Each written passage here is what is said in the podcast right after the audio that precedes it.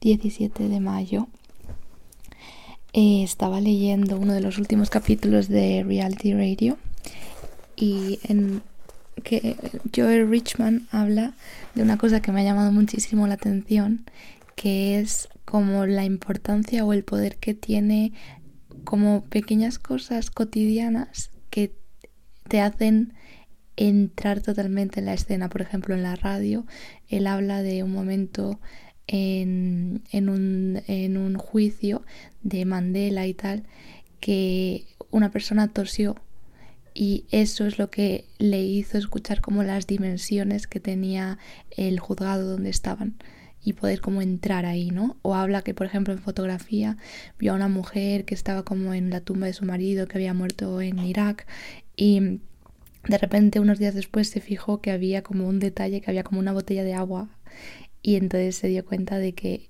ese contraste de lo cósmico, que lo llama así, con las pequeñas cosas, ¿no? Que lo hacen real eso es como lo que tenemos que buscar y que muchas veces eso se suele quitar, ¿no? Una tos o cosas tontas que parecen que no tienen, se quitan y es, eso hace que pierda autenticidad.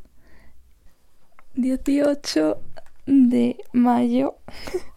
Me estoy riendo porque estoy en uno de los talleres de la BBC eh, Academy porque este mes es el festival del podcast y el host de, este, de hoy se llama John Manelli, es muy divertido.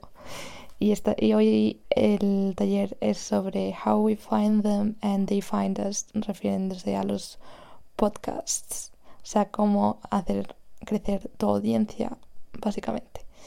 Así que muy, muy interesante. Y hablo así un poco raro porque estoy escuchando a la vez. A ver si lo escucháis por los cascos. and Andrew has been responsible for some fantastic podcasts. Do check them out. I'm sure you will mention one or two of those in a moment. Dios, por fin siento que las, todo el trabajo está dando sus frutos. Tanto TFG de periodismo como de comunicación he tenido los dos tutorías hoy y ha sido como, vale, casi, está bien. y José Ángel me ha dicho que está muy bien. Y como que, no sé, que, o sea, como que yo estoy súper centrada en que no me da tiempo a tal, a lo cual. Y luego sí que es verdad que viéndolo con perspectiva es... He hecho muchísimo trabajo.